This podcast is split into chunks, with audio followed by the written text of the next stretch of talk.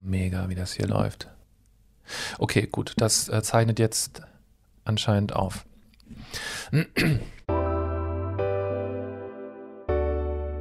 Es fühlt sich ein bisschen so an, als ob jetzt ein Knoten geplatzt ist, als ob das Schweigen einfach nicht mehr länger durchzuhalten war. Also dass die Podcast-Welt nicht nur kulturell immer wichtiger geworden ist, sondern tatsächlich auch ein finanzieller Faktor. Apple scheint das lange, ich würde sogar sagen sehr lange ignoriert zu haben, bis sie dann vor einigen Tagen mit ihren Neuerungen an die Weltöffentlichkeit getreten sind. Sie führen ein Modell ein, bei dem PodcasterInnen für ihre Podcasts bezahlt werden können und Apple daran mitverdient. Wie das jetzt genau funktioniert, was das bedeuten könnte für alle Beteiligten, also für euch die Hörer, für euch die Podcast-MacherInnen und natürlich auch dann letzten Endes die Firmen, darüber wollen wir jetzt reden. In der neuen Folge über Podcast. Mein Name ist Heiko Bär. Deutschlandfunk Kultur über Podcast. Der Hostingdienst Buzzsprout hat gerade zwei Prozentzahlen veröffentlicht, 29,4 und 29,3. Das sind Marktanteile. Okay, na und, sind nur 0,1 Prozent Unterschied, könnte man jetzt denken. Wir wollen euch heute mal erklären, warum diese Prozentzahl so wichtig ist, warum sie ein Symbol ist und auch ein Signal an alle Beteiligten. Denn Sie bedeuten im Grunde 29,4 Prozent nutzen laut dieser Zahlen Spotify zum Podcast hören und nur noch 29,3 Prozent Apple. Dabei geht es nicht mal mehr wirklich um diese Zahlen, die kann man nämlich relativ leicht anzweifeln. Weder Spotify noch Apple sind freigiebig mit diesen sensiblen Informationen. Also wie aussagekräftig diese Zahlen eines Hostingdienstes sind, Darüber kann man streiten. Aber das ist natürlich ein Signal an die Öffentlichkeit. Also die Zahlen, die sind jetzt in der Welt, werden geteilt und dadurch sind Fakten geschaffen worden. Alle müssen sich irgendwie dazu verhalten. Jetzt sind wir hier ja kein Wirtschaftsmagazin, uns geht es um die komplette Podcast-Kultur und die wirtschaftlichen Verschiebungen, die haben nun mal Auswirkungen auf die gesamte Podcast-Welt, also auf die Podcast-MacherInnen und die Podcast-HörerInnen. Und die könnten sehr einschneidend sein. Denn es ist klar, Apple wird Spotify das Feld jetzt nicht kampflos überlassen. Äh, Apple reagiert. Das zeigen diese ganzen Neuerungen, die plötzlich angekündigt werden. So, war das jetzt als Einstieg dramatisch genug? Dann möchte ich euch jetzt meine beiden Gäste vorstellen, mit denen ich heute über all diese Neuerungen sprechen möchte und natürlich auch mal einen Ausblick wagen, was das alles machen könnte mit dieser Podcast-Welt. Da wäre also Nora Hespers. Sie ist Journalistin unter anderem bei Deutschlandfunk Nova und freie Podcasterin. Sie macht zum Beispiel den sehr persönlichen Geschichtspodcast Die Anachronistin. Grimme Online nominiert 2018. Daraus entsteht übrigens auch ein Buch, das bald erscheint. Aktuell macht sie wöchentlich für den WDR Sport Insight. Das ist ein Blick hinter die Fassaden des Sports. Nora, kann man sagen, du bist zu gleichen Teilen öffentlich-rechtlich und freie Szene? Oh, das weiß ich gar nicht. Ich fühle mich beidem auf jeden Fall sehr zugehörig. Wie groß die Anteile da sind, das ist mal so, mal so, glaube ich dann können wir vielleicht im Verlauf dieses Gespräches immer gucken, dass wir die eine und die andere Seite von dir ansprechen. Ebenfalls dabei ist Marc Krüger. Er ist Referent, Speaker, Workshopleiter und Audioredakteur bei T-Online. Und Marc, ich glaube, das kann man schon so sagen, oder? Audio-Nerd? Wenn du damit meinst, dass ich Audios ziemlich gut finde, nicht nur während meiner Arbeit, sondern auch privat, dann kann ich mich mit dem Begriff sehr gut anfreunden, ja. So in etwa meinte ich das. Ich wollte damit sagen, dass du dich einfach extrem gut auskennst. Wer dir folgt bei Twitter, ich tue das zum Beispiel, der ist immer sehr gut informiert. Ich habe jetzt bei unserem Thema das so ein bisschen auf einen Zweikampf runtergebrochen, um mal weiter so brachiale Metaphern zu benutzen. Also auf den Zweikampf Spotify versus Apple. Es gibt aber ja natürlich noch andere große Player im Audio-Business, das wissen wir alle. Also es gibt Amazon bzw. Audible, es gibt Facebook, vielleicht gibt es sogar Netflix, wenn wir darüber später noch sprechen. Sprich, Firmen, von denen wir teilweise gar nicht wussten, dass sie explizit überhaupt im Audio-Business sind, die wollen alle jetzt irgendwie mitmischen. Okay, jetzt haben wir dann also diese Ankündigung einer neuen Podcast-App von Apple, die soll Bezahlinhalte beinhalten. Kannst du das mal so ein bisschen im Detail erklären, wie das funktionieren soll, Marc? Und vielleicht auch direkt, warum das eigentlich so ein bedeutender Schritt ist? Ja, Apple ist ja in Sachen Podcast doch ein Pionier. Das erkennt man ja auch daran, dass zum Beispiel das Wort Podcast ja zur Hälfte aus einem Apple-Gerät besteht, nämlich dem iPod. Das ist also namensgebend. Apple ist das größte Podcast-Verzeichnis lange Jahre gewesen. Viele Apps, die man so benutzt, greifen eben auf dieses Apple-Verzeichnis zurück. Und es gibt ja auch die Podcast-Charts, auf die man immer so geschielt hat sind natürlich eine schwierige Geschichte, aber eigentlich auch viele Jahre lang das einzige gewesen, wo man sich mal so ein bisschen orientieren konnte, was gerade Trend ist auf dem Podcast-Markt. Und die gute Nachricht erstmal ist, dieses freie Podcast-Verzeichnis, das wird auch Apple weiterhin erhalten, das wird bleiben. Nach allem, was wir wissen, sie werden auch die Podcast-App ein bisschen schöner machen, haben auch gesagt, das Entdecken von neuen Podcasts soll einfacher werden. Und das eigentlich Neue ist, dass jetzt eine wie soll ich am besten das sagen, eine digitale Tür noch hinzukommt, die man so einziehen kann als Podcaster. Und hinter dieser digitalen Tür, da muss man dann Eintritt bezahlen als Podcast-Hörer. Und Podcaster können sich dann entscheiden, was sie dann noch extra anbieten. Das könnte zum Beispiel sein, dass man eher auf diesen Podcast zugreifen kann, ein, zwei Tage, dass der Podcast dann werbefrei ist, dass es extra Materialien gibt, Bonusmaterial, längere Folgen und so weiter. Das kann man dann sich aussuchen. Und das ist dann deswegen spannend, weil es nochmal zusätzlich neben der Werbefinanzierung, die man ja schon kennt aus dem Podcastmarkt, eine weitere Möglichkeit ist für Podcaster, Geld zu verdienen. Und das gab es bisher in dieser Form so einfach, wie Apple das jetzt verspricht, noch nicht. Das ist aber im Grunde das Prinzip, was es von Patreon auch schon gibt, nur jetzt im großen Rahmen, richtig?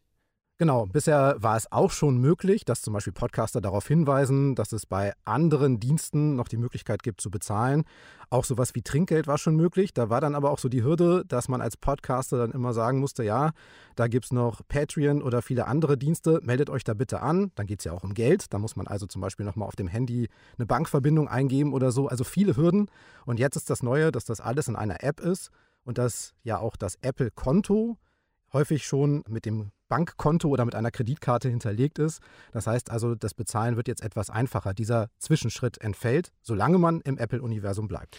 Das bedeutet allerdings natürlich, dass du als Podcaster äh, dich anmelden musst für 20 Euro, um an diesem System teilzunehmen.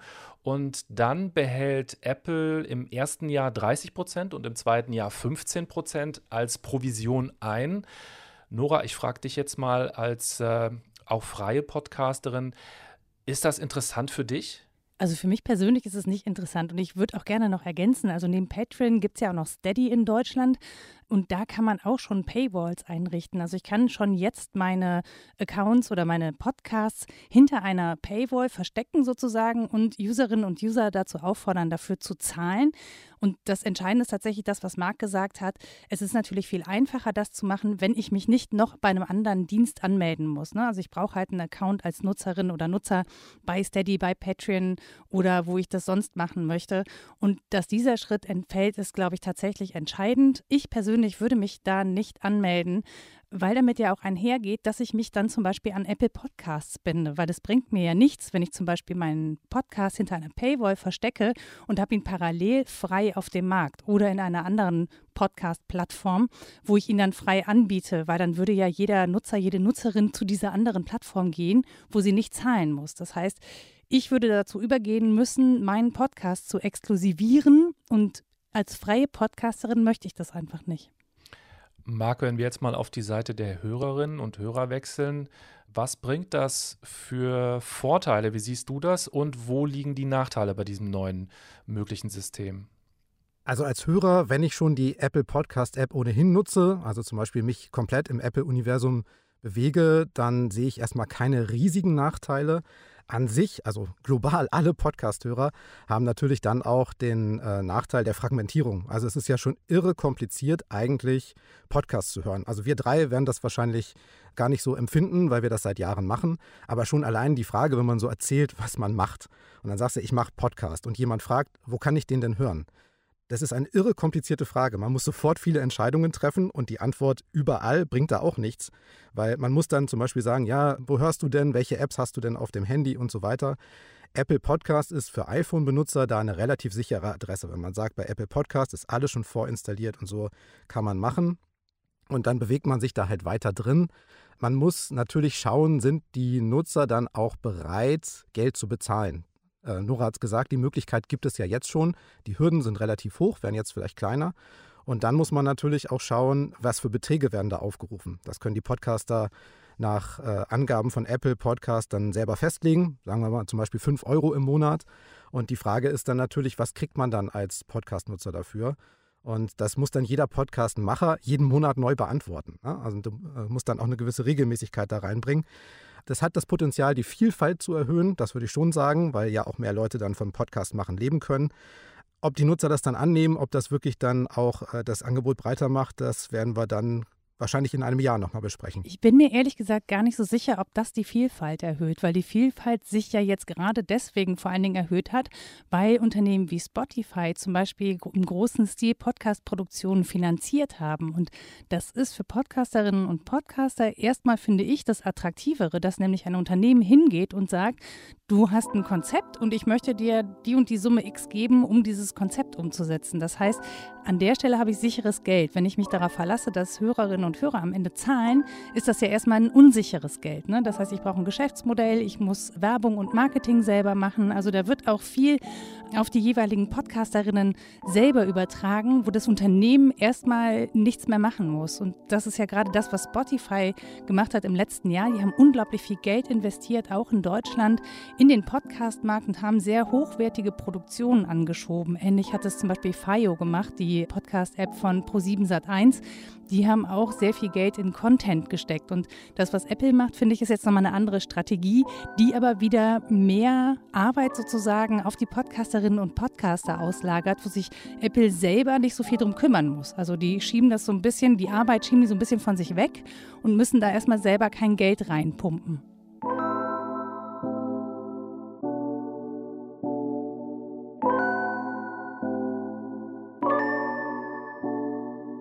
Lass uns doch vielleicht mal kurz darüber sprechen, wie es überhaupt dazu kam, dass Apple, naja, so die Vormachtstellung quasi aufgeben musste. So sieht es ja zumindest momentan ein bisschen aus. Ich will jetzt nicht polemisieren, aber im Grunde nach 15 Jahren Haltung ja, interessant, aber nicht so wahnsinnig wichtig für uns, dieses Podcast-Ding.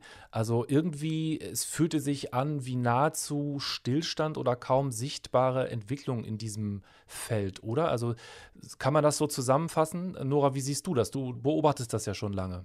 Ich würde auch sagen, dass Apple erstmal lange Zeit zwar diese, also die haben diese Podcasts sozusagen erfunden, ne? die haben diese Plattform geschaffen, aber dann erstmal gar nichts mehr getan. Und das merkt man zum Beispiel auch daran, man muss zwar als Podcasterin oder Podcaster sein Podcast-Feed bei Apple hinterlegen, damit das überall gezogen wird, aber hören, das haben die meisten Leute auf anderen Podcast-Apps gemacht. Also es hat zum Beispiel unglaublich lange gedauert, bis Apple diese Podcast-App nachjustiert hat, zum Beispiel um sowas wie ein Sleep-Timer oder ich kann in doppelter, dreifacher, vierfacher Geschwindigkeit hören und so. Das kam erst viel später, da waren andere Podcast-Apps viel früher dran und viele Menschen sind eben auf diese anderen Podcatcher umgestiegen und haben das dann da gehört. Dann kam Spotify in den Markt. Die haben halt richtig auf Podcasts gesetzt ab einem bestimmten Zeitpunkt, um damit Abonnentinnen und Abonnenten für ihre Musikstreaming-Dienste zu ziehen. Und ich glaube, Apple ist jetzt so aufgewacht und hat gesagt, ach ja, wir haben da ja so einen Schatz liegen. Was macht man denn jetzt damit? Und jetzt versuchen sie das halt zu monetarisieren und ich habe so ein bisschen das Gefühl, mh, hm, sie versuchen Podcasterinnen und Podcaster damit zu ködern, dass sie sagen, na, dann könnt ihr auch ein bisschen Geld verdienen und vielleicht ein bisschen transparenter Geld verdienen, als es zum Beispiel bei Spotify ist, wenn man danach geht, dass es zum Beispiel so eine Idee gibt, per Stream zu zahlen. Also wenn ich jetzt 50 Streams habe im Monat, dann nutzt mir dieses Bezahlsystem nicht so richtig viel als Podcasterin. Könnte man nicht aber sagen, dass im Grunde die Tatsache, dass man jetzt 15 Jahre lang, ja, im Grunde die Dienste von Apple als Podcast-Macherin nutzen konnte, kostenlos, dass das eben jetzt eine schöne Zeit war, aber jetzt ist die eben vorbei und jetzt muss man dann letzten Endes, wenn man zumindest auch Geld damit verdienen will, dann muss man bezahlen. Ist das nicht im Grunde auch eine logische Entwicklung, dass das jetzt so kommt? Ja, ich muss ja nicht wirklich zahlen. Also ich muss ja auch gar nicht Apple mein Podcast-Feed geben. Ich könnte natürlich auch da hingehen. Own your content heißt es so schön. Also besitze deinen eigenen Content. Ich kann ja zum Beispiel über WordPress ein eigenes Podcast-Feed erstellen. Es ist nur unglaublich viel komplizierter, das dann einzureichen. Also wenn ich ein privates Podcast-Feed habe und möchte damit zum Beispiel zu Spotify, dann muss ich denen das anbieten. Das ist komplizierter, das zu machen. Aber es ist nicht unmöglich. Ich komme schon auch um Apple rum. Es ist nur einfach viel leichter und bequemer, das zu nutzen. Aber wenn ich Apple meinen Podcast-Feed nicht mehr gebe, dann kann ich halt im Apple Podcast diesen Podcast nicht mehr hören, aber ich kann ihn in jeder anderen App hören. Also es gibt schon Möglichkeiten, auch das eigene Feed so einzuspeisen, dass es nicht den Umweg über Apple gehen muss. Die haben halt nicht viel gemacht, außer so ein Verzeichnis zu erstellen und das zur Verfügung zu stellen. Aber da bedienen sich eben auch ganz, ganz viele andere Verzeichnisse dran, die damit wesentlich besser umgegangen sind. Vielleicht gehen wir jetzt mal wirklich rüber zu Spotify, die ja im Gegensatz zu Apple sehr viel gemacht haben. Also teilweise, wenn du da in diesem Bereich, sage ich mal, äh, den Themen folgst, das war ja fast schon erschlagend, was da für ein Aktionismus irgendwie rüberkam. Vielleicht können wir mal ganz kurz, äh, damit wir wissen, worüber wir überhaupt reden, hier so die letzten Schritte zusammenfassen, was die gemacht haben, um diesen Platz ganz oben jetzt sich zu sichern. Also ich meine damit jetzt nicht Jahre zurückzugehen, sondern wirklich die äh, konkreten letzten Schritte. Was war das für dich, was da entscheidend war, Marc? Ja, wenn wir uns auf Spotify mal konzentrieren, dann gucken wir auf die Podcast-Schiene gar nicht so lange. Das sind anderthalb Jahre, in denen sie sehr, sehr viele hundert Millionen Euro für alles ausgegeben haben. Also für Inhalte, für Exklusives, für Originals. Und natürlich äh, haben sie sich dann auch gekümmert um etwas, was Apple die ganze Zeit offen gelassen hat. Das sind zum Beispiel auch Metriken, also dass Podcaster auch angucken können, wie wirkt denn mein Podcast. Das ist nicht nur, wie viele Leute haben draufgeklickt, sondern zum Beispiel auch sekundengenau, wann ist wer wo ausgestiegen. Das sind ja für Podcaster, die sich zum Beispiel um Qualität Gedanken machen oder wie sind meine Themen angekommen, auch sehr wertvolle Informationen. Die liefert Spotify, also die haben ein bisschen sich auch darum gekümmert, um die Podcast-Anbieter und die Macher und gehen jetzt mit Karacho überall hin, wo Audio sein soll und haben jetzt auch zum Beispiel im Auto gibt es eine Offensive, dass sie sich auch darum kümmern, so ein bisschen dem Radio Konkurrenz zu machen, auch im Auto. Auf den Apps natürlich, da wo sie ohnehin sind, auf Sprachassistenten, überall. Und da legen sie halt neben der Musik einen sehr, sehr großen Wert auf gesprochenes Wort und haben ja auch vor ungefähr einem Jahr, vor einem guten Jahr auch ganz klar gesagt, sie möchten da das Radio angreifen und zum größten Audioanbieter Musik und Podcast der Welt werden. Und ich glaube, das hat Apple letztlich auch wachgerüttelt. Was da ja auch jetzt neu angesagt ist bei Spotify, ist ja die sogenannte Locker Room App. Vielleicht können wir darüber mal sprechen. Du hast gerade schon gesagt, das Radio soll angegriffen werden. Da geht es ja auch um Live-Situationen. Nora, hast du dich damit schon auseinandergesetzt? Ich habe mich zumindest mal kurz mit Clubhouse auseinandergesetzt, soweit das geht. Jede und jeder, der oder die diese App hat, kann einfach einen Raum eröffnen, einen Room eröffnen und dann können Leute dazu stoßen und dann gibt es welche, die moderieren das, also die sprechen miteinander, die sind als Moderator ernannt. Und alle Menschen, die zuhören, können potenziell auch auf die Bühne, heißt das dann, und dann da mit den Hosts sprechen. Und das führt dazu, dass das sehr niedrigschwellig ist. Also ich brauche ein Smartphone, in dem Fall ein Apple-Gerät, und ich muss die Audiofunktion aktivieren und dann kann ich ins Gespräch kommen.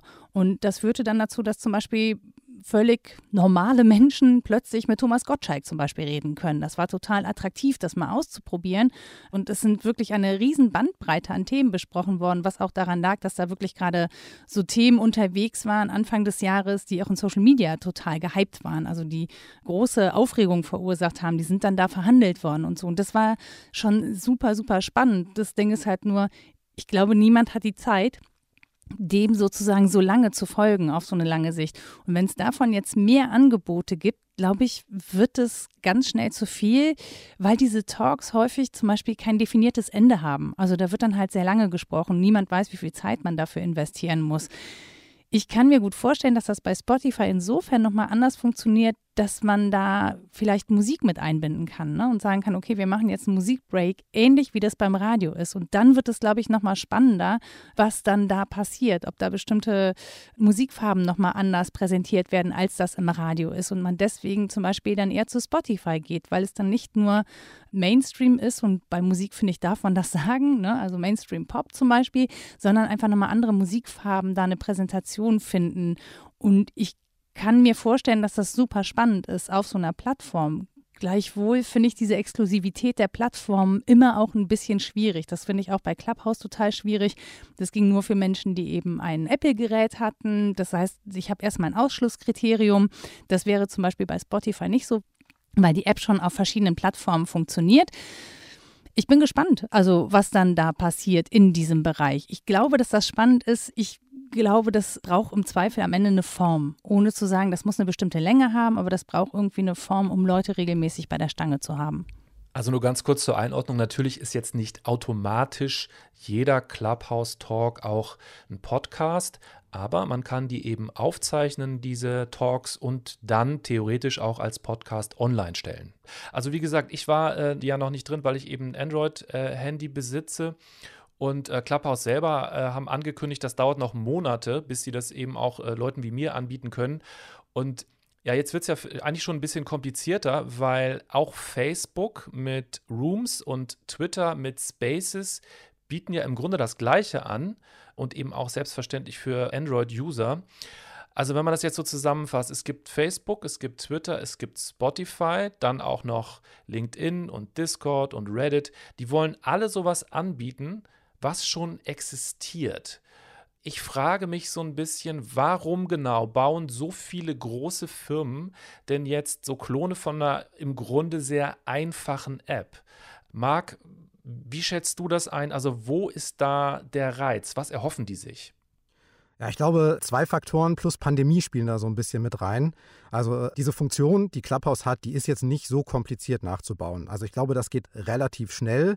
Dann kommt halt dieser Pandemiefaktor noch dazu, dass Clubhouse oder das, was es macht, Social Audio, also dass ich einerseits zuhören kann, weil ich gerade vielleicht ein bisschen mehr Zeit habe und auch nicht so viele Kontakte wie sonst und so, dass es gerade doch in der Pandemie sehr attraktiv ist, sich da kurz reinzuschalten, ein bisschen Zerstreuung zu finden mit Thomas Gottschalk kurz äh, in Austausch zu treten und so weiter, Fragen zu stellen, mitmachen zu können.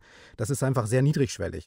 Und dann kommt vielleicht noch was dazu, wenn dann so eine App auftaucht, wie Clubhouse oder Snapchat früher, dann gucken sich das natürlich große Player wie Facebook ganz genau an und äh, schauen wahrscheinlich so ein bisschen auf das Potenzial. Und gerade wenn wir über Facebook reden, dann sind die sehr, sehr gut darin, erfolgreiche Dinge, die so aufploppen in der Social-Welt nachzubauen. Das haben sie ja zum Beispiel auch getan mit Snapchat. Also überall in allen Facebook-Apps gibt es jetzt Stories. Das heißt also in der Facebook-App, im Messenger, bei WhatsApp und Instagram, was ja auch zu Facebook gehört, überall ist dieses Feature ursprünglich halt von Snapchat. Dann gibt es TikTok, sehr erfolgreiche App, auch gerade unter Jugendlichen, aber nicht nur. Auch das hat dann Facebook nachgebaut, hat bei Instagram jetzt unter dem Namen Reels das Ganze eingebaut. Und man muss auch sagen, dass Facebook ja mit diesem Copy-Paste sozusagen auch sehr erfolgreich ist. Also diese ganzen Features, die sie dann kopiert haben, die sind erfolgreiche Funktionen und damit hat man dann natürlich auch, ohne diesen Konkurrenten zu übernehmen, zu kaufen, Geld dafür auszugeben, ihn so ein bisschen klein gehalten. Und genau das, glaube ich, passiert auch gerade bei ganz vielen Netzwerken. Es ist relativ einfach, dieses Social Audio zu integrieren. Deswegen macht das Facebook jetzt Twitter macht es auch, LinkedIn macht es, Reddit macht es, Spotify hast du schon gesagt. Und das ist für die Nutzer, die natürlich zum Beispiel bei Facebook oder auch bei Twitter oder bei LinkedIn schon Follower haben, eine Community haben, auch sehr attraktiv, weil sie das halt nicht nochmal machen müssen, zum Beispiel bei Clubhouse. Nora, jetzt hat Marc eben gerade den Begriff Social Audio so fallen lassen. Vielleicht kannst du uns als äh, Podcasterin mal erklären, was das eigentlich genau bedeutet und was jetzt sozusagen auch für dich als Macherin jetzt das Neue und Interessante ist. Also Social Audio bedeutet einfach, dass ich eine Interaktion habe und zwar eine unmittelbare Interaktion mit Hörerinnen und Hörern. Also du hast im Prinzip eine Live-Situation und dadurch, dass die sich melden können, können die mitgestalten, in welche Richtung das Gespräch geht. Also wenn ich zum Beispiel im Was denkst du denn Podcast mit Rita spreche über philosophische Themen, dann sprechen wir beide, wir zeichnen das auf. Ich packe das ins Internet, dann hören Leute sich das an und können sich, wenn sie das dann gehört haben, bei uns zurückmelden. Und Social Audio macht es einfach unmittelbar. Da würden wir sozusagen unser Gespräch Gespräch livestreamen und während wir noch reden, könnten Menschen sich sozusagen schon dazwischen schalten. Das ist im Prinzip wie eine Kommentarfunktion, die man da hat. So. Da muss man wissen, ob man das gerne möchte, aber grundsätzlich ist das eine spannende Sache. Also es ist auch nochmal ein bisschen was anderes als das, was Podcast bislang war. Und das Attraktive oder das für Facebook Attraktive daran ist, glaube ich, die haben ja bis jetzt Podcasterinnen und Podcaster exkludiert. Also ich hatte eine Zeit lang mal die Möglichkeit, Audios zu embedden bei Facebook, nämlich über die Soundcloud. Das war 2015. Also es ist wirklich schon lange her. Da konnte man sozusagen diese Hüllkurve, diese Waveform da embedden und den konnte ich Audios auf Facebook hören. Diese Funktion haben die gekappt um sie jetzt wieder nach vorne zu holen. Das finde ich total spannend, dass sie jetzt verstehen, ah, vielleicht haben wir uns damit gar nicht so einen großen Gefallen getan. Und was Facebook ja auch macht, ist, sie wollen ja ein Toolkit anbieten.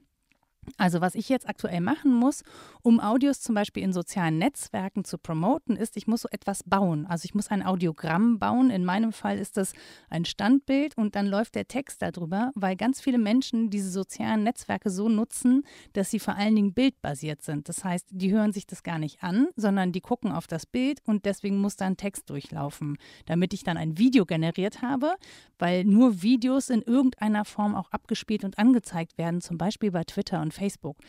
Wenn Facebook jetzt hingeht und mir eine Funktion gibt als Podcasterin oder Podcaster, das sozusagen auf der Plattform zu generieren und da mein Audio zu promoten, dann ist das tatsächlich ein sehr attraktiver Schritt für Podcasterinnen und Podcaster, für die bis jetzt Facebook fast unbenutzbar war, weil Audio einfach nicht darstellbar war auf diesen Plattformen. Was das macht, da bin ich sehr gespannt, auch weil Facebook das ja versucht oder jetzt gerade äh, gemeinsam mit Spotify Sachen macht und sollte dieses Toolkit so wie angekündigt ausgerollt werden, bin ich auch sehr gespannt, ob sie das weiter dann zusammen mit Spotify zum Beispiel machen oder ob diese Allianz dann so ein bisschen bröckelt, weil sie damit in Konkurrenz treten zu dem, was Spotify auch macht. Wir reden ja hier über Podcasts, ähm, wir reden hier auch oft über redaktionelle Entscheidungen, wir reden über Inhalte und wir reden auch über Sound. Lass uns doch noch mal ganz kurz jetzt auch über Sound reden beim Thema Clubhouse und all den Klonen, die dann da kommen werden, weil das ist ja schon was anderes als das, was man sonst so erwarten kann. Wenn da Leute zu Hause sitzen und in ihr Handy reden, das ist was anderes, als wenn Leute professionell im Studio sprechen zum Beispiel. Äh, glaubt ihr, dass ähm, diese Soundunterschiede, sage ich einfach mal so neutral, dass das die Hörer letzten Endes gar nicht stört? Ja, das ist ein harter Aufschlag, vor allen Dingen, wenn man sich um guten Klang Gedanken macht, weil man zum Beispiel sehr gute Musik zu schätzen weiß oder auch aus dem Radio kommt, wo es sehr viel um guten Klang, gute Mikrofone, gute Technik geht. Und dann sieht man, wie zum Beispiel in der Straßenbahn oder sowas jemand Audio da draußen sozusagen konsumiert mit seinen kratzenden Handylautsprechern. Und ich glaube, das ist dann so ein Perspektivwechsel, den man als Audiomacher, als Radiomacher, als Musikliebhaber machen muss, dass diese Qualität sicherlich von einigen nachgefragt wird, aber in der Masse auch akzeptiert wird, wenn einfach die Qualität so ganz okay ist oder auch schlecht ist oder dass über einen mittelmäßigen Lautsprecher über Bluetooth nochmal konsumiert wird. Insofern habe ich gelernt, dass Qualität wichtig ist für eine ganz spezielle Zielgruppe aber dass auch in der breiten Masse, gerade wenn es um Stimme geht oder wenn es nur darum geht, so was macht die Stimme gerade, Angst zum Beispiel, Freude, hört man halt auch bei nicht ganz so guter Klangqualität. Deswegen glaube ich ja, sicherlich wird es nicht schlechter, wenn man eine gute Klangqualität anbietet, aber das wird nicht das entscheidende Kriterium sein für die Masse. Also ich glaube, je besser die Ausgangsqualität ist, desto mehr kommt auch am anderen Ende an, wenn ich zum Beispiel schlechte Kopfhörer habe. Ich glaube aber, dass vor allen Dingen erstmal der Inhalt zählt oder das, was dann auch die jeweilige Zielgruppe hören möchte. Ne? Also auch das, was wir dann zum Beispiel als journalistischen Qualitätsinhalt gerne branden, das ist ja nicht unbedingt das, was alle hören wollen. Es gibt ja Menschen, die mögen einfach, wenn es trashig ist, wenn es einfach sehr unterhaltsam ist und die, die brauchen gar nicht so ein, so ein High-End-Produkt. Ich glaube, da bestimmt so ein bisschen auch der Konsument, die Konsumentin, was da am Ende nachgefragt ist. Ich selber bin tatsächlich Fan davon, die Audioqualität bestmöglich anzubieten. Wir haben aber jetzt während Corona auch gelernt, ne, wir podcasten und wir machen auch Radio aus dem Homeoffice und das geht. Und da machen wir qualitative Abstriche, weil niemand von uns so ein teures, gut ausgebautes Studio zu Hause hat oder nur sehr wenige, dass es so klingt, als wären wir im Sender. Also wir versuchen irgendwie diese Qualität zu imitieren, aber jeder Soundtechniker würde sagen, naja, aber da höre ich noch ein bisschen Raumgeräusche und so. Also niemand von uns sitzt in so einem trockenen Studioraum. Und wir akzeptieren das alle, weil wir gerade gelernt haben, dass es nicht anders geht. Und das bietet ja auch Möglichkeiten, muss man sagen. Ne? Also ich kann mich jetzt mit Leuten zusammenschalten, die ich vorher nicht erreicht hätte, weil ich sie zum Beispiel nicht in ein Studio bekommen hätte oder weil es viel zu kostenintensiv gewesen wäre, die ins Studio zu kriegen. Und dann akzeptiere ich auch mal, wenn es so eine scheppernde Skype-Qualität ist oder so, weil mir der Inhalt wesentlich wichtiger ist als die Tonqualität. Und das finde ich eine spannende Entwicklung. Also man strebt den bestmöglichen Ton an, der richtet sich aber mittlerweile eben auch nach der Situation und nach den Möglichkeiten, die gegeben sind. Und wenn der Gesprächspartner, die Gesprächspartnerin kein super Headset hat, dann nehme ich halt auch die Mauerqualität, wenn die andere Person was zu sagen hat, was ich gerne möchte oder was ich gerne mit Menschen teilen möchte.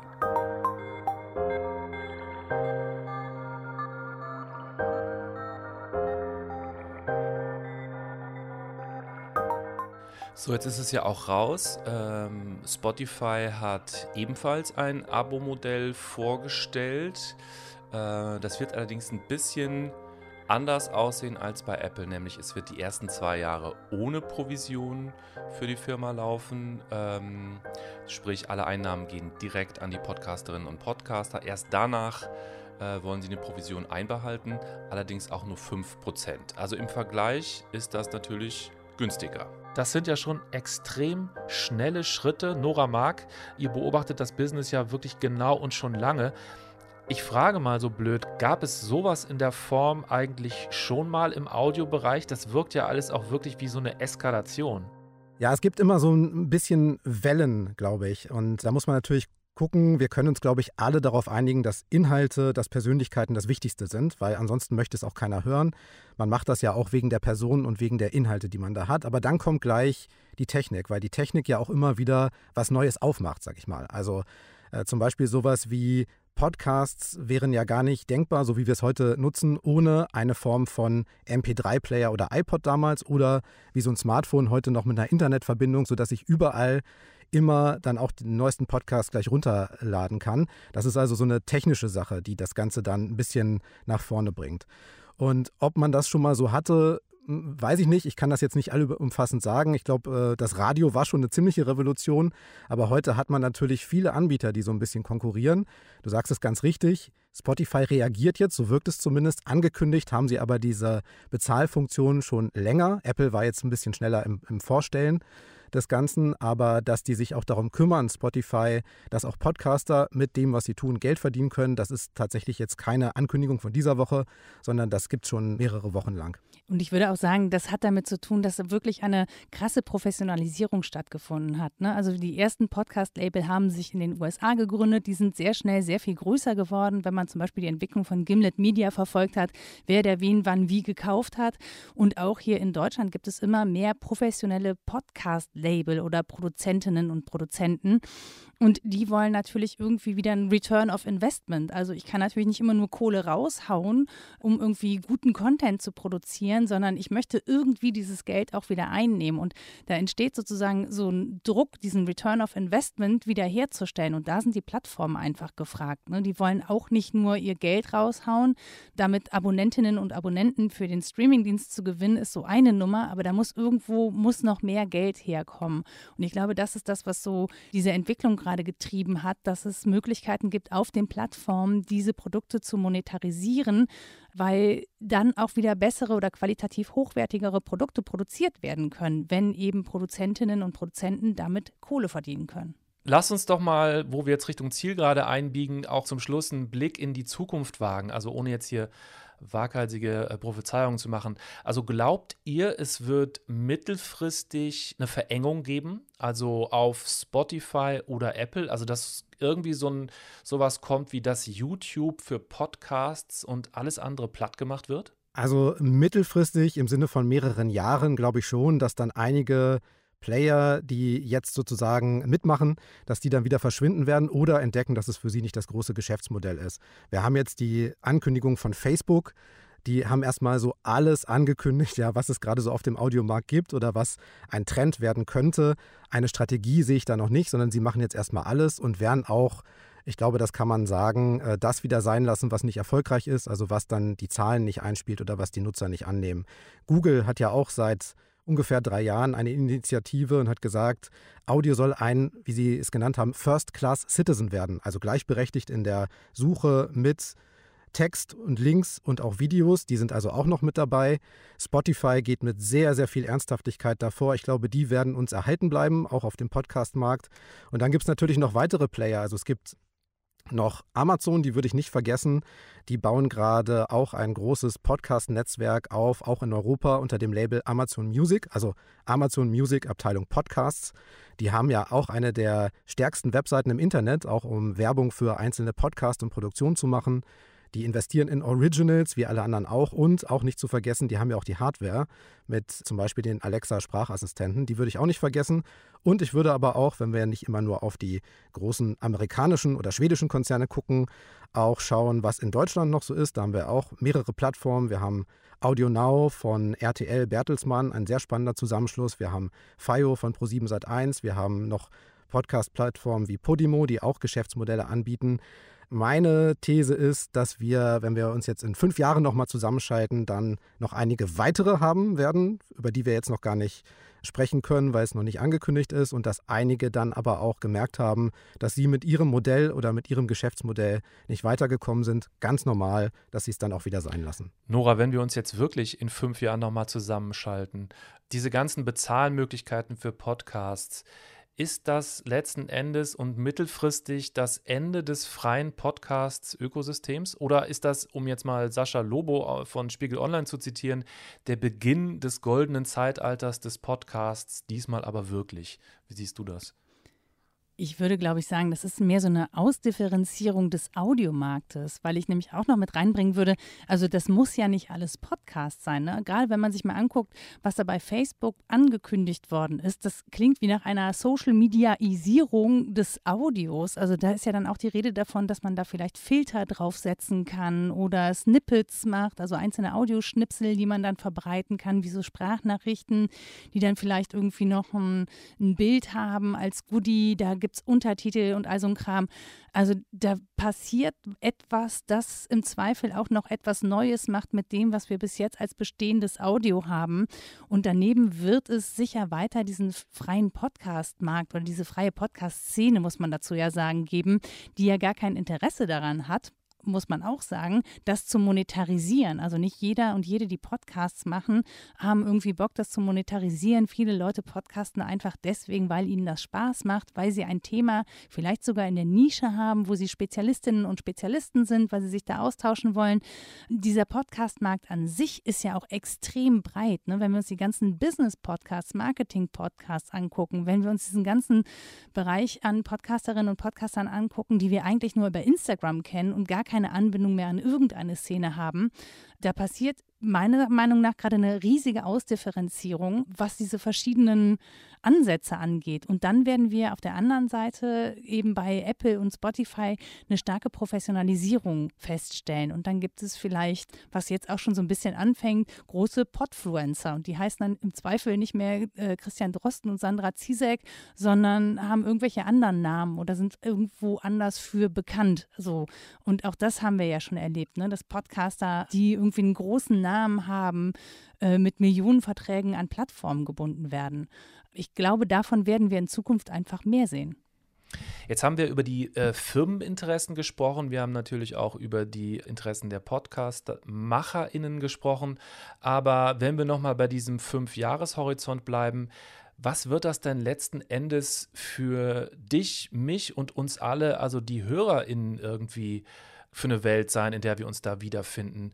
Was äh, malt ihr euch da aus, Nora? Ich glaube, ich werde einfach deutlich mehr Apps brauchen, als ich sie eh schon habe. Wir dürfen ja auch nicht vergessen, wir haben ja auch noch die Audiotheken der öffentlich-rechtlichen, die ja auch noch sozusagen zumindest für im Bereich Podcast ein Konkurrenzangebot sind, jenseits davon, ob das jetzt irgendwie monetarisiert werden kann. Also ne, da haben wir verschiedene Apps, dann haben wir sowas wie Spotify, dann bekommen wir eine neue Apple-App, die vielleicht ja auch noch eine Möglichkeit zur Interaktion bietet. Also möglicherweise, und das finde ich ja, nee, da bin ich auch zwiegespalten, wenn Hörerinnen und Hörer jetzt dann plötzlich in die Podcasts rein kommentieren können, während sie das hören. Also wenn da sozusagen die gleiche Impulsivität, wie wir sie in den sozialen Netzwerken sehen, auch implementiert wird, das macht natürlich mehr Interaktion. Das macht auch, dass vielleicht mehr Leute sowas teilen und dass es eine größere Reichweite hat. Es könnte aber auch alle negativen Folgen, die wir schon sehen, in sozialen Netzwerken mit sich bringen. Da ist Podcast bis jetzt ja das kleine Paradies. Also glaube, dass es für Hörerinnen und Hörer mehr Möglichkeiten geben wird zur Interaktion. Es wird auch mehr Möglichkeiten geben, Podcasterinnen und Podcaster finanziell zu unterstützen. Das glaube ich schon. Aber die Möglichkeit ist halt auch, dass zum einen mehr Daten gesammelt werden über mich und mein Hörverhalten. Also, ne, ich habe eine schlaflose Nacht und höre nachts um drei Podcasts. Das sagt halt was über mich aus. Gerade in so einer Pandemie, das wären Daten, die, glaube ich, für Schlafforscherinnen und Schlafforscher extrem interessant sind. Ja, müssen wir mal gucken, wie wir das dann alles finden in fünf Jahren. Also ich finde den Zeithorizont von fünf Jahren spannend, aber auch schwierig. Wenn wir überlegen, dass alle Spotify-Aktivitäten jetzt so ungefähr anderthalb Jahre erst gehen, dann wage ich das gar nicht zu skalieren. Also wo wir dann da sind und wer, wer dann noch alles mitmacht. Ich glaube einfach, wir werden mehr, also wir Podcast-Hörer werden dann mehr sein, also mehr als die 30 oder 50 Prozent, je nach Zählart der Bevölkerung, weil auch mehr Leute mit Audio konfrontiert werden, weil sie entdecken, wie großartig das ist, wie einfach es ist, wie praktisch es ist, Audio überall mit hinzunehmen. Und indem das mehr werden, werden natürlich auch noch mehr Leute darauf aufmerksam, zum Beispiel auch Werbekunden. Das heißt, Podcast wird ein größeres Geschäft. Es wird aber auch, darüber haben wir gesprochen, weiterhin eine große, vitale, tolle, freie Szene geben, die sich um Kommerz gar keine Gedanken macht. Es wird vielfältiger und es wird einfacher werden zu hören, zum Beispiel, dass ich einen Podcast im Handy anfange, über Kopfhörer weiterhöre, im Auto, zu Hause auf Sprachassistenten. Ich glaube, da werden wir auch in Sachen Hörerschaft und äh, Zuhören noch äh, vieles erleben, was das Hören noch schöner macht. Das sind gute Aussichten. Der Marc ist immer so positiv mit allem.